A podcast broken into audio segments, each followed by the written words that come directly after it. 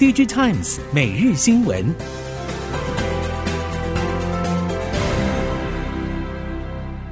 听众朋友您好，欢迎收听 DG Times 每日新闻，我是袁长杰，现在为您提供今天科技产业的新闻重点。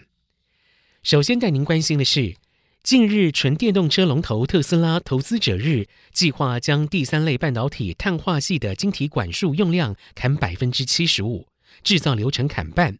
不损功效，而且总成本还降了一千美元。相关供应链都在关注这个议题，并且积极探讨特斯拉是将如何做到。第三类半导体业者表示，细节还等待第二代碳化矽出炉才能够更具体评论。不过就提及内容来看，它的碳化矽模组封装散热力提升两倍，这可以用更小尺寸的碳化矽晶片。以当下技术来看，Model Three 用六百五十伏碳化矽金属氧化物半导体场效电晶体，当升级到一千两百伏，晶片颗数就可以减半。如果再拉升，可以加大减量。如果电动车领域朝特斯拉技术方向大砍碳化矽用量，对碳化矽的产业或许可以取得短期的供需平衡，因为包括再生能源、工业领域也都有碳化矽的强烈需求。特斯拉近日释出，下一代电动车的动力系统将大减百分之七十五碳化矽的用量。虽然没有明确说明细节，但已经引发了全球碳化矽业者恐慌。目前市场解读分歧，但是根据晶圆代工业者表示，碳化矽因为没有获得特斯拉采用，而在车用市场加快发展脚步。如今也可能在特斯拉另寻成本撙节方案之后，让第三类半导体的市况有所改变。其中，氮化镓渴望受惠替代效应，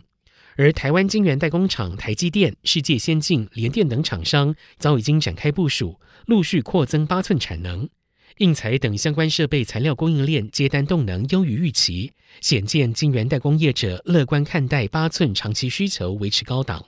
尤其在氮化镓助攻之下，台积电、联电与世界先进的八寸代工表现可期。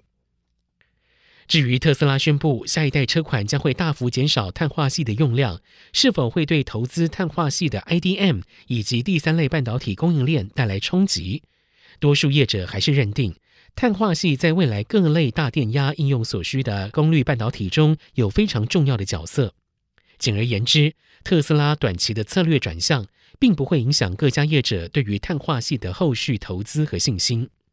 包括意法半导体、英飞凌、Wolfspeed、罗姆、安森美等主要 IDM，近期都持续加码投资碳化矽晶圆及基板的新产能，也都力求要在几年内让八寸制程冲上主流。以现阶段各家业者的投资脚步来看，在可见的未来，已经可以预期第三类半导体虽然会有相当丰沛的生态系，但是真正掌握关键话语权的供应商仍然屈指可数。智慧车时代即将到来，车用半导体持续扮演景气修正当中比较稳定的角色。半导体业者五步鸭子划水，积极布局中长期战略，高阶封测技术同步受到瞩目。对于车用毫米波雷达先进封装需求，中系封测代工长电集团宣布，已经有更多量产方案问世。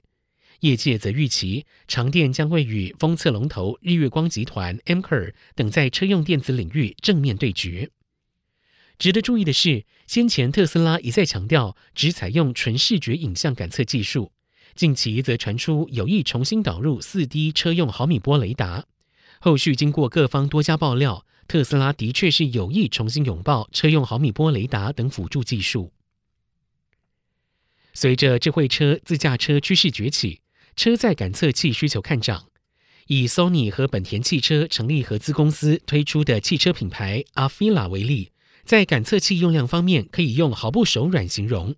原型车内外总共四十五颗镜头与感测器，车顶也搭载了一颗光达。其中，由于毫米波雷达可以用来侦测前后车距离与角度，所以大部分的车型会安装在车体前方。阿菲拉也寻此之道。对此，Tier One 供应链业者表示，以智慧车的角度来看，不论是驾驶或是乘客侦测的需求逐步看增。目前已经有业者逐渐把目标转向毫米波雷达的车内应用，但是也有部分业者持保守态度，表示如果将毫米波放在车内应用，恐怕辜负了毫米波雷达具备的优势与特长。车厂应该会把成本预算做更好的安排。美国政府推出晶片与科学法案之后，吸引三星电子、SK 海力士等主要南韩半导体业者在美投资。但是两家业者在中国都设有主要的生产据点，不止面对难以发展中国事业的风险，又新增了更严苛的补助条件。综合首尔经济、Chosun Biz 等韩国媒体报道，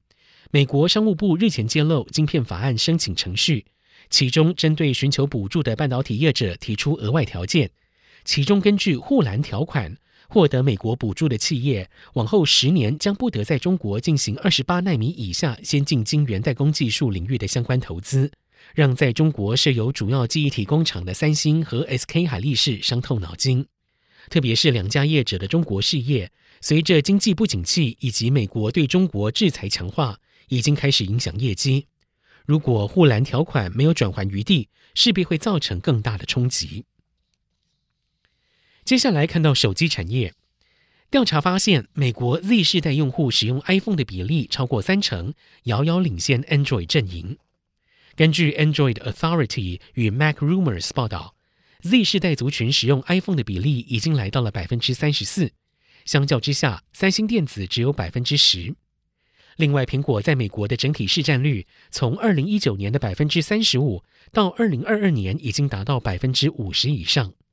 虽然年长族群使用 iPhone 与 Android 的比例相对平均，但是青少年族群偏爱苹果装置的衍生影响，早已经超越了 iPhone 本身。因为这些族群更容易购买 AirPods、Apple Watch 以及 Mac 等产品。评论认为，Google 必须从中得到启示，积极设法将用户吸引到 Android，以免遭到淘汰。科技产业变动快速。除了手机领域，Nokia 陨落，转由苹果、三星称霸，薄型电视产业的发展历程更是高潮迭起。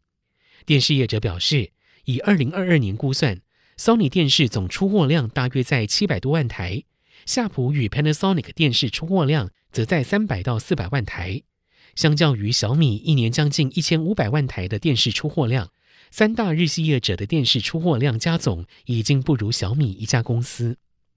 业者表示。日系电视品牌商出货滑落，主要是因为中低阶产品的性价比已经很难与中系业者抗衡。但是高阶电视产品线的关键面板技术及货源又由韩系业者把持，让日厂电视出货难以翻身。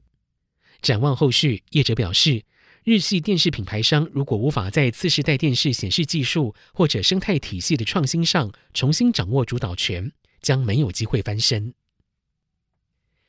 智慧化浪潮带动了设备运算需求，为 IPC 业者带来商机。特别是医疗、军工等对于认证与规格有特殊需求的应用产业，更是各家业者积极切入的重点。IPC 业者表示，医疗、车用与军工领域都有各自不同的认证规范，而且对于产品品质与稳定性都有特别要求。一般而言，认证时间可能要三到五年。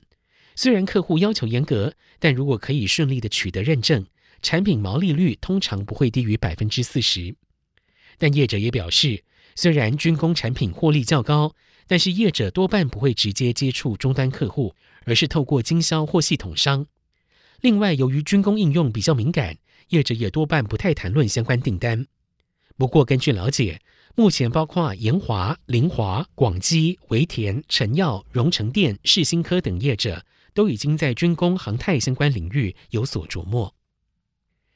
以上，DG Times 每日新闻由 DG Times 电子时报提供，原长杰编辑播报。谢谢收听。